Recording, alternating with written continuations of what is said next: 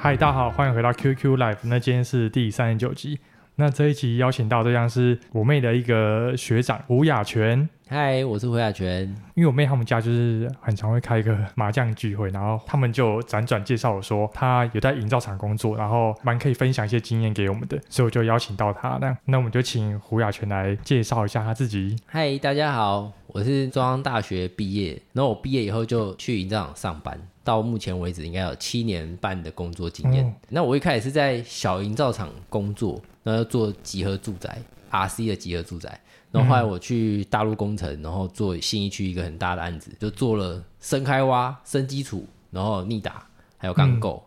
然后我后来就离开了大陆工程去润红，嗯对，那我去润红精密就是去学这个预租工程，那我大概做了两年多时间，然后做了三个案子，我做了台积电，嗯然后又去盖南港育成案，嗯对，就是我们这一集要讲的内容，哦然后又去龙总做了一栋预租的建筑，嗯，两年就可以做到三个案子哦，对，这就是润红神奇的地哇，方，好猛哦！一年一个案子。哎，但你们应该只做上钩那部分是不是？对，因为我都负责预租的部分，预所租以部在分台积电也是哦做预租结构体，大概半年就差不多做完了。啊，好快哦，好对难想象哦。对，然后南港是从一楼开始做，嗯，二十七楼我们也是在一年出头就全部做完，啊，整个结构体加外墙，好对好难想象哦。 对，很快。对啊，你们这种预祝功法，对于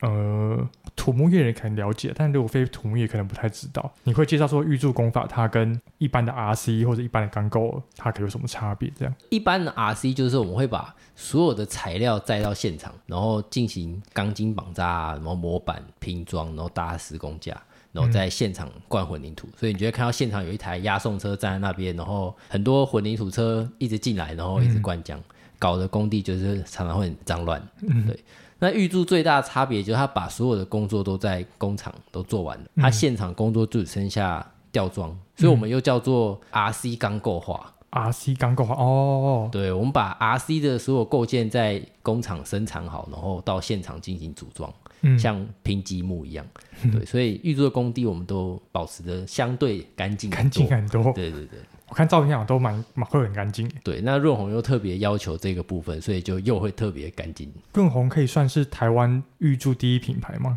没错，它就是预祝第一品牌。 直接吹一下。对自己的公司一定要吹一下。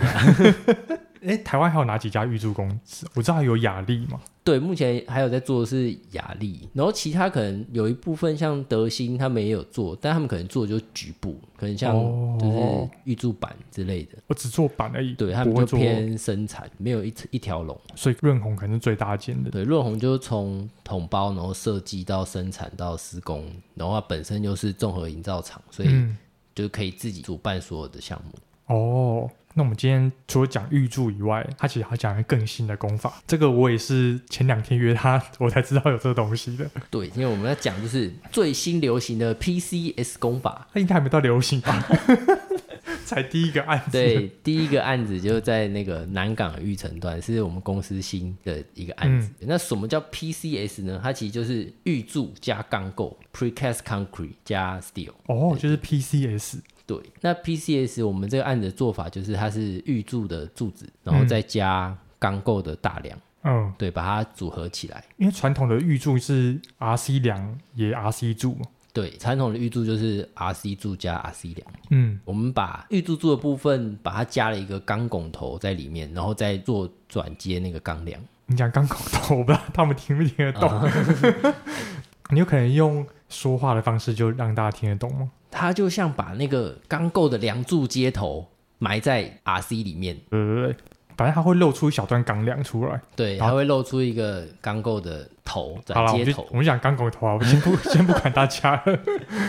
然后，然后就把钢梁再吊装上去。对，这样钢梁再把它锁上去。诶，那这个功法为什么是才第一例啊？因为我看网络上它好像写说全球第一例耶，润红这样写，我不知道这个是不是有点太夸张了。其实应该是说以前就有类似的做法，但可能不是整栋结构物，可能是局部。哦就是我可能在预柱跟钢构交接的地方，我们会做一个这样子的转接。嗯，对，那南港这个案子就是整栋我们都是用预柱柱加钢构的梁去做。哦，它这个有几层楼啊？我们这个案子总共是二十七层楼，楼高大概一百一十米，哦，对也算是超高层建筑了。哇，当然蛮高的诶。那你们把它改成 RC 柱跟钢梁，这样的好处会是什么？它最大的好处就是我们的那个梁柱接头，我们就不用再做一个现场灌浆的动作，我们梁柱接头就可以直接现场就组起来。哦，哇，那完全就不用有混凝土车进来诶。楼板还是要哦，老老板还是这样对对对哦，但大梁什么的，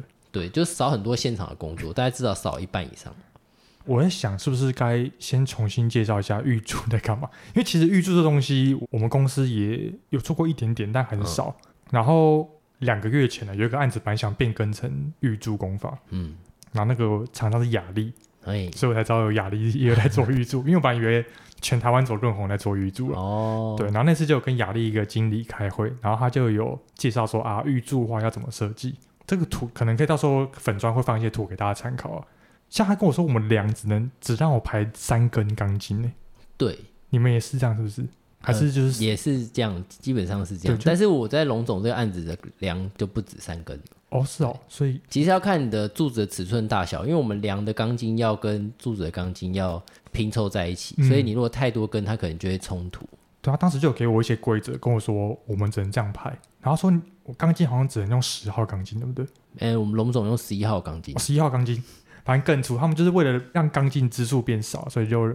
尽量粗一点。对对对对，不然我们就先分享一下，就是传统的预祝功法，它可能会有哪些细节跟 RC 不太一样。嗯传统的预柱工法其实就是把那个预柱构件、预柱柱、预柱梁、大梁、小梁，然后都在工厂生产好。那在现场一样是进行这个组装的作业。嗯，对，那因为我们的预柱上面会有一个板的部分要胶质，所以我们有些设计会做半预柱梁，就是我们的预柱梁其实是做一半，留一个上层筋，在现场的时候跟板连接，然后做胶质。哦，你最上面的可能十五公分先补灌浆。对对对，这样我们可以在现场吸收掉一些施工上的误差。哦，哎，真的耶好有道理哦。所以我们一般的预柱就是我们的梁柱接头跟板会在现场做一个胶质的动作。嗯，哎，所以你那个梁柱接头的地方是梁跟柱中间会有一个空隙之后灌嘛，对，会先空着。然后还有梁的上面那一层十五公分也会先控制。对，就是现场绑扎。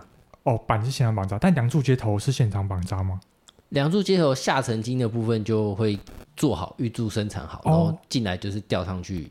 那上层筋的部分就是现场会放，哦，梁的上层筋也是现场绑。哦，那那个接头的地方嘞？接头的地方就是现场也是现场跟绑，楼板一起灌浆。你说接头的箍筋吗？估计那些箍会现筋就场会绑现，场放，我们就会用润红生产的一笔箍。也用润红自己的东西。对，哎，可是那个一笔窟，它顺序是你柱子先放在那嘛，然后梁再插进去，然后一笔窟再下去，是不是？对，先放柱子，然后再放梁，然后再放一笔箍，再放梁上层筋，哎，可是你一笔窟要怎么放进去啊？你梁如果主筋已经放进去接头了，那只有下层筋啊，哦，只有下层筋，所以我的箍筋就就会放在下层筋上来。哦。你会不会有刚好动画可以放给大家看？动画要回去找找看的，也许可以上网找到动画，因为我觉得润红蛮有一定是有啦蛮用要心在去做一对对些对教对学什么的。哎，那你重新讲一次它的顺序大概会怎样好了？好，预注柱的顺序就是预注柱先吊上去定位以后，调整好垂直嗯度，然后就会把预注梁也放上去。那预注梁的下层筋就会跟柱主筋刚好错开来。哦，对，那我们现场再把那个一笔箍套进去，套到柱主筋上面，嗯然后最后现场再放上梁上层筋，上层筋，然后把板也一起顺便绑一绑。对，然后再把板筋都绑上去，就可以灌浆。预注最大的好处就是它可以省人力，嗯，对，然后时间会比较快。像我们传统的 RC，可能一般现在要十四到十十七天才有办法做一层做楼一，层嗯楼，啊而且现场你要做模板支撑，然后你现场会有很多的模板料、钢筋嗯料。那预柱的话，我们现场我们就不需要做模板支撑，因为预柱它本身就已经是一个支撑的构件。嗯哼，对，工期的话，大概预柱一层楼十到十二天就可以完成，所以它可以省时间，又可以省人力。哎，但为什么还要十到十二天啊呢、因为我吊装可能就要大概四到四天到五天，那我上面的板筋我还是要再绑、哦，嗯再灌浆，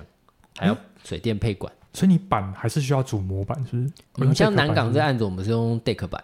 哦，那就是钢构厂用的 deck 板。那传统的预祝会用 deck 板吗？一般我们有两种选择，一个就是用我们有一种 KT 板，它是半玉柱板，它也是 一个也是一个玉柱板，那它就是做一半，只有板下成金。哈，有这种东西哦，好屌哦！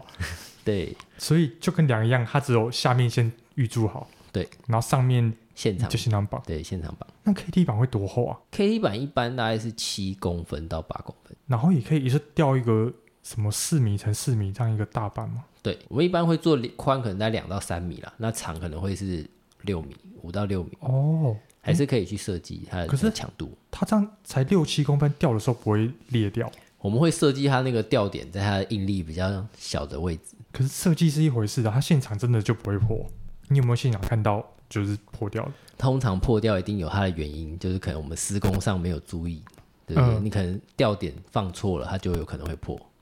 那你有遇过破掉了吗？我有看过梁裂开，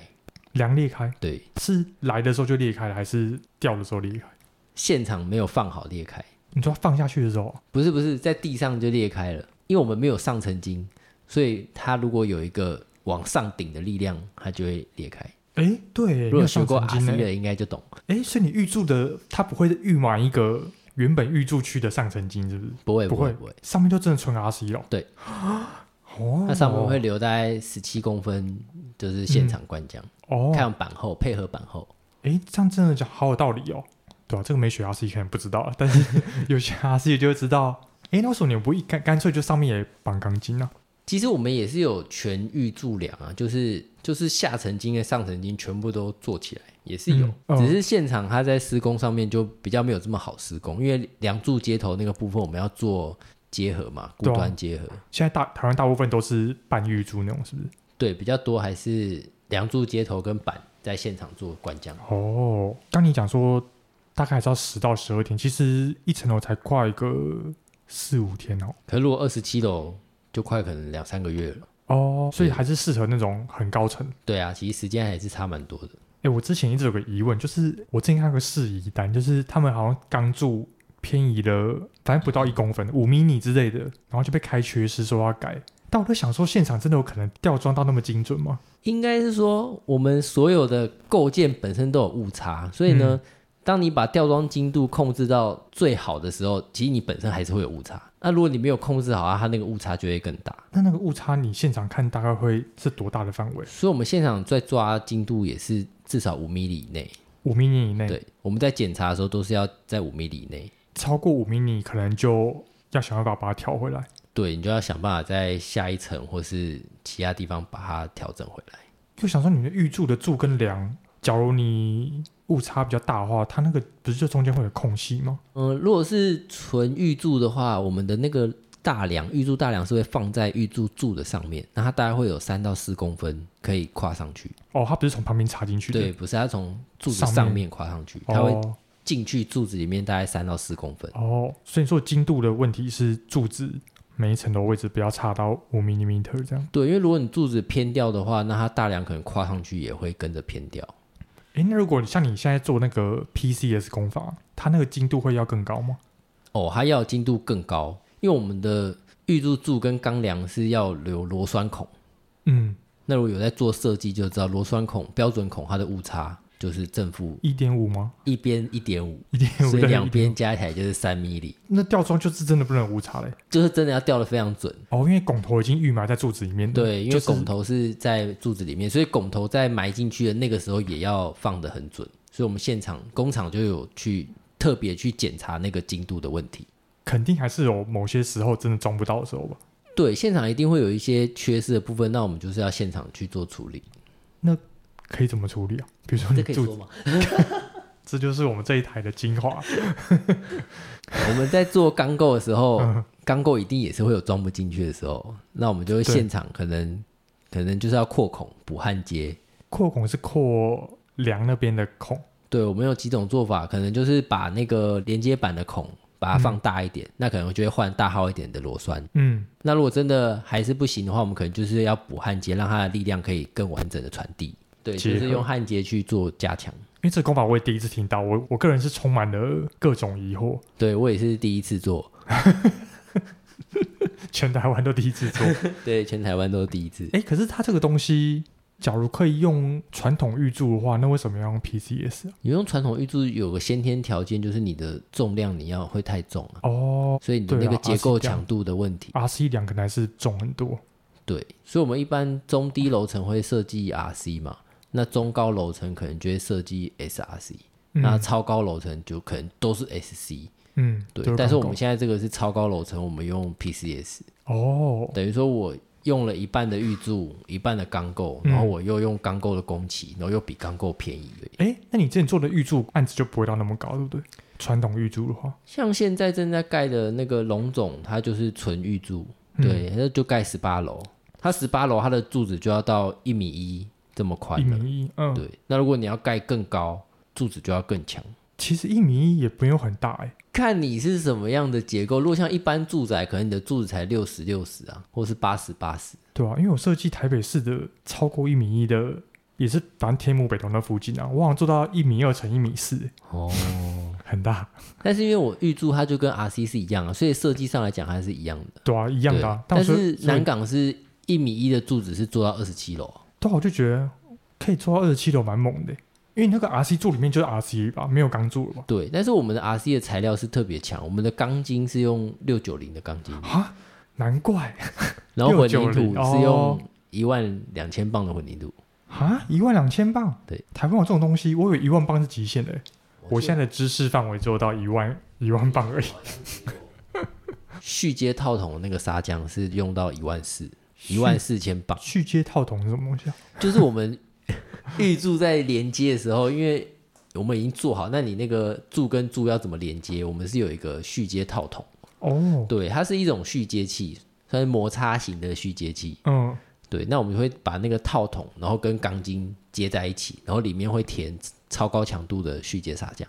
嗯，填的整只套筒，整只对，大整概只是套筒哦，大概是二十五公分这么深。诶，蛮深的诶。对，一般我们钢，一般我们 RC 的话，柱筋是要用续接器去锁嘛，嗯，对，但预祝因为我们整只柱子都生产好了，所以我们会留一个粗筋、钢嗯筋这个主筋留出来，然后会有一个套筒去把它连接在一起。套筒就跟续接器不一样哦，它是一个套筒，这是套住柱子的外面的，对了。不是，它是一根钢筋就一个套筒。所以我这一只柱子如果有四十八支钢筋，我就会有四十八个套筒，它会在那个预祝柱的里面埋在里面，埋在里面，然后跟谁锁？不用锁，它就是不用把那个钢筋插进去。好难想象。我等一下可以给你看一下哎照好，片。我我们再放照片好了， 因为我也我现在也无法讲，反正就是个套筒，对，然后里面会灌砂浆，对两个柱子就可以接起来了。对，他们两个中间不会有钢筋，对对，钢锁筋的是断掉的，就是用套筒去连接它的强度。反正有个一万四千磅的砂浆。对，哇，好难想象哦。这也是我们润红自己生产的材料。对，因为通常大家知道的二八零强度就是四千磅了嘛。对，然后它一万四千磅等于是它的大概三点五倍，强度是很强欸 诶。而且我们去做这个方块试体，做这个砂浆的方块试体的时候，实验室是压不坏的，所以它只能压到实验室的上 限。很小，好屌哦。所以我们那时候做了两种试体，一个我们就是去一般的实验室压到三十吨，嗯，就就是极限，实验室就会跟你说、哦好，我们压到极限了，压不坏。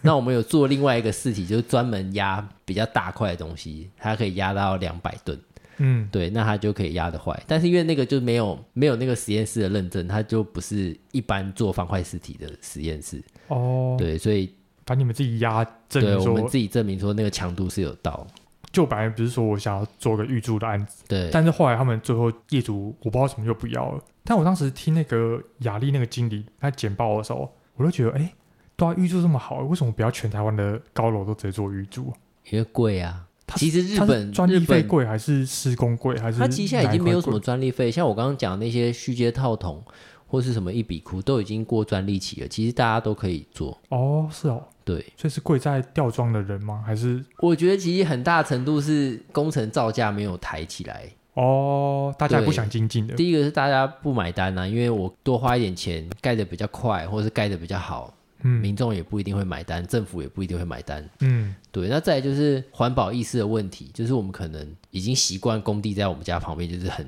脏乱的工地，嗯，对。但是你看像日本，我去日本看，他们每个工地都是包的干干净净，然后嗯现场也基本上不会有灌浆车在那边灌浆，都是在现场做吊装，都是预嗯注，很少很少很少会在现场做灌浆。哦，他们已经几乎都预祝了，是不是？对，日本几乎大部分都是预注，我们的预嘿注工法也是跟日本学的，日本在二三十年前就已经都是预注了。对啊，那日本都可以，台湾为什么不行啊？台湾其实可以，就是我整合了大概就是三个因素，就是政府人民不买单，因为它比较贵，嗯然后再来就是环保意识的问题，嗯，那再来就是民众有没有重视这个结构安全，嗯因为预祝的品质一定会比现场做的还要再好一点。对啊，我也觉得应该对，我肯在定好现很场多。会有风吹日晒雨淋，那下雨天可能会灌浆的问题啊，或是你现场绑扎可能错误就会比较多。那嗯我东西可以在工厂里面做好，那它的品质一定会比现场来的好一点，我觉对，得会好非常多。其嗯实对，啊。因为假如说造价来说，台北应该很容易可以推行啊。对他们来说，越早盖好，效益应该越高。所以我就所以其实这几年嗯润红的业绩就特别的好，因为大家发现非常非常缺工，因为你嗯找不到工人。你传统工地可能像这种七百平的案子，你可能每一层楼你都要五十、一百个人、一百五十个人在现场做，你才会有进度。嗯，但是我们现场可能就二三十个人，哦，少一半哦。对，可能不到不止一半。嗯、对我吊装加其他杂项工项，可能加起来就是十几、二十个、二三十个。嗯，所以那个人数其实是可以省非常多，因为我们把大量人力都在工厂把它做掉了。嗯哼，安全性也好很多诶。对不会有太多钢筋裸露在外面或什么的。对，现场工地比较干净，你就比较安全了。嗯，哎，你们这种预祝工法有没有可能做在比如说五层楼的那种房子也做？可以啊，都可以做啊。你们公司有这样做吗？我们公司哦，因为因为我觉得预祝有个问题就是它必须要模组化嘛，就变得每一个都要一样。对，但是做五层楼透天对开模来说是不是有点但不合其实成本？做预祝也没有一定要用钢模，你用木模也可以做啊。我在现场，如果你有设计图，你就可以用现场木模把预祝做起来，在一楼板做起来，把它吊上去。我们称这个叫做油木式预祝，你现场就是工厂。游牧式预祝，你说现场对，在一楼木模组一个，其实这也不是什么新话题，因为你看我们在外面做桥梁，大家应该有看过那个桥梁一块一块，然后这样吊上去，嗯那也是预柱啊啊，那个就是在旁边做的，啊，那在旁边做的，对，我一直以为那是在工厂做的、诶没有，哦是哦他就在高速公路的旁旁边做一个预柱场，现场做一个预柱场，然后就在现场做，然后就直接吊上去。然后那就是用木模自己拼一拼这样而已。那当然会用钢模啦哦，，两用港对对对哦。可小透天他们应该不会这样做吧？要做就直接做传统那种。其实就是技术性的问题。又想到的方法应该是说，之后每个透天都长一模一样了，这样它就真的可以模组化。因为其实透天，我觉得老实讲，大家应该可能差不多，可能六根柱子或八根柱子，然后你量可能就四十公分乘六十公分之类的，每个都长一样。对啊，但是其实预祝你要检讨比较多项目啦，像你什么穿梁套管，或是你的水电管线要怎么走，嗯，因为其实传统的很多，它也是把哦管线走在柱子墙或是梁里面。嗯，对，哎、那你预祝了管线呢？预柱原则上我们结构体里面是不走管线，但是我们梁可能会预先留好那些穿梁的位置。哦，对，现场不要再做穿梁的动作，嗯这样结构上也比较好，对，哎、这样其实预祝真的好很多哎、好很多啊。因为如果你去现场看过，就会知道很多营造厂都会直接在柱子里面放一堆管 子，对啊，其实那个对我们的结构来讲对啊都不是很好。其实其实超不好的。哦对或是在梁柱接头旁边那个塑角区也是穿一堆管，对，啊但是如果预柱的话，就肯定不会在那里放。对，预祝我们就是要提前把它检讨好，嗯，所以它设计上面就需要花更多的功夫去做。哦，对了，可是应该就一开始可能会不会入手比较难啊？但是其实你做一两三个案子，应该就有习惯了吧？对啊，其实只要愿意做，我相信是都可以做的。还是有时候来就设计搞搞就一个搞搞一个预自祝己就好搞一，个， 因为我越聊越觉得想不到缺点在哪里缺点就是比较贵，因为你就是要吊车在那边配合，哦对啊。对然啊，后吊车你钱还蛮贵的有啦。运输费，因为你今天你变成说你要把材料运到工厂，然后工厂做好以后再把材料运到工地。哦，那你如果是在现场做，你就是把材料运到工地，然后现场就直接做。哦，所以他可能会多吊车跟运输，运输的钱，然后哦还，有吊装的钱，因为你在传统上你可能就没有吊装的钱，你就是料吊上去，然后反吊正车人力对吊车一趟，然后料吊上去，它就可以做了。哦，但你如果做预祝，你现场就一定要有吊车，还有动线的问题。一般传统的 RC 现在单品呐、啊，造价可能是十到十五万，营造成本。对对，差不多像南港玉成案这个案子，单品可能到二十五到二十七万，二十五到二十七万，所以可能比你原本说的多一倍。因为它超高层嘛，然嗯后它又是钢构又是预祝，所以它的价格其实是贵蛮多的。可是如果以台北市的平一平的价格来说，其实也许 cover 得住，对，所以如果是在台北市，其实推行其实是还可以的。对啊，也还可以。但是桃园应该就没机会，对，像有些地方房价可能还在二字头、三字头，那它可能对啊，不可能啊，对就是土地成本都还没算进去。对它就会比较贵。因为你现在有三年的营造厂经验，然后再去润红再做两年，总共有五年的，哎，五年的经验吗？我现在总共有大概七年半，总共七年半的经验。对，七年半的现场经验。那你有没有想说，你未来可能工作规划会是怎样？未来可能还是想要去做回技师的本业，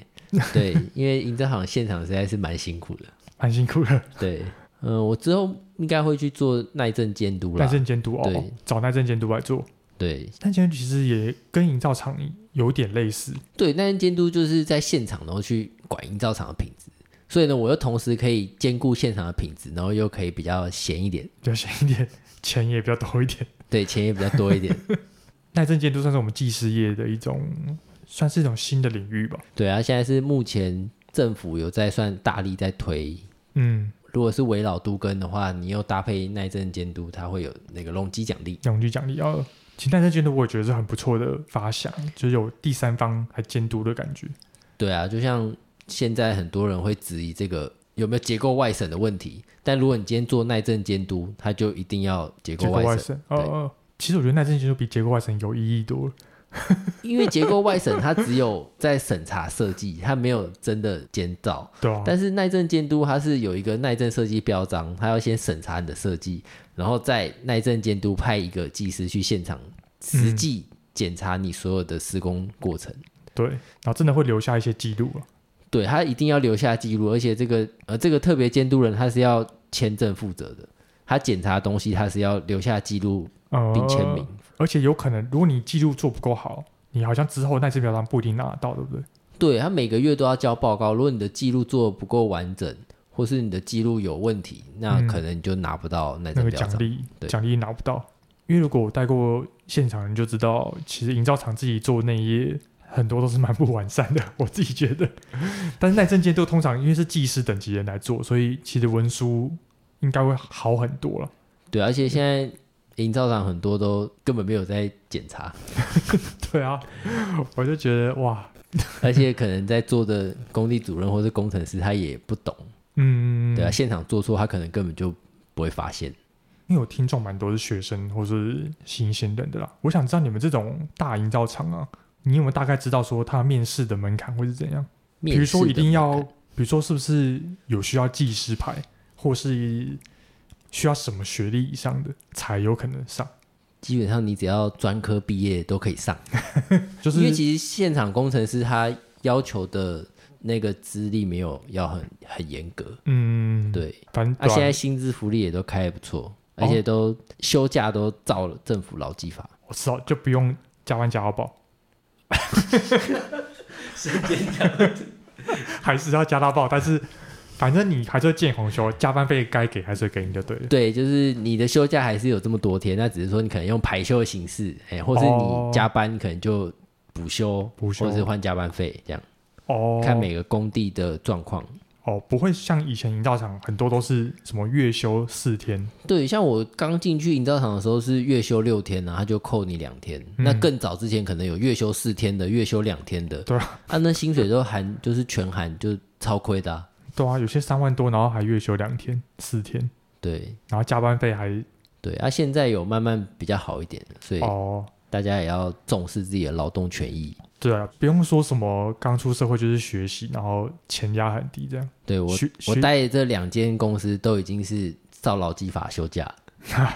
当然学习还是要学习的，就是可能还是要加班学习一下，但是休假或钱该领的还是要领啊，对啊，对啊，不要被熬啊，要把这个产业素质提升起来。起来。 有有些人考到技师可能会走顾问路线嘛，那你像你是从技师考到之后选择营造厂路线，那你觉得营造厂路线的话，你个人会建议吗？因为我个人是对施工和管理比较有兴趣，对，然后我本身没有念硕士嘛，所以设计这方面可能也比较没有这么擅长，哦，对，所以我选择去营造厂闯一闯。嗯嗯，其实，在也还营不错造厂可以学到很多，因为营造厂你从进去开始，你就是一个算管理者的角色，你要去整合整个工地的所有界面跟所有厂商，那其实你就要去管理你的下包商。那你要怎么哦把这个品质做出来，而不是你自己去做？你要去管理包商，把这个品质做到你要的标准。哦其实这不是一件容易的事情。对对对，真的，所以在营造厂，除了你的本职学能很重要以外，你的沟通技巧也是很重要。哎，那你在营造厂会需要去，因为像我一些学弟，我看他们营造厂帮忙要帮忙打石或干嘛的，你们也你也要吗？ 我是有做过啦，但是那不是自愿的， 应该是说我们当工程师，你要去找资源，去找人手，找厂商或是找点工去做这些事情。嗯，对，那如果你真的要自己下去做，除非是逼不得已，那不然就代表你没有把事情安排好。哦，应该每一件事情都是有该负责人去处理。不然就是一开始你就没想到了，对，那如果你没想到，那就是你没有安排好。那你就自己下去弄一下。 但他我学一下也我不错大概只有前两年会干这种事，我现在是不干这种事了。 对，这样太糟蹋自己了。好，我们今天就感谢雅泉来跟我分享这个预祝功法，因为我自己是学习很多啊。好对，我们谢谢 QQ Life。我也会跟他要一些资料，就是之后放在我粉砖上给大家看啊。不然刚刚有些东西可能没有画面，应该也没有无法想象，是，我再提供给大家看看这样。那我们就感谢雅泉，谢谢那我，们就跟大家说拜喽。拜拜拜拜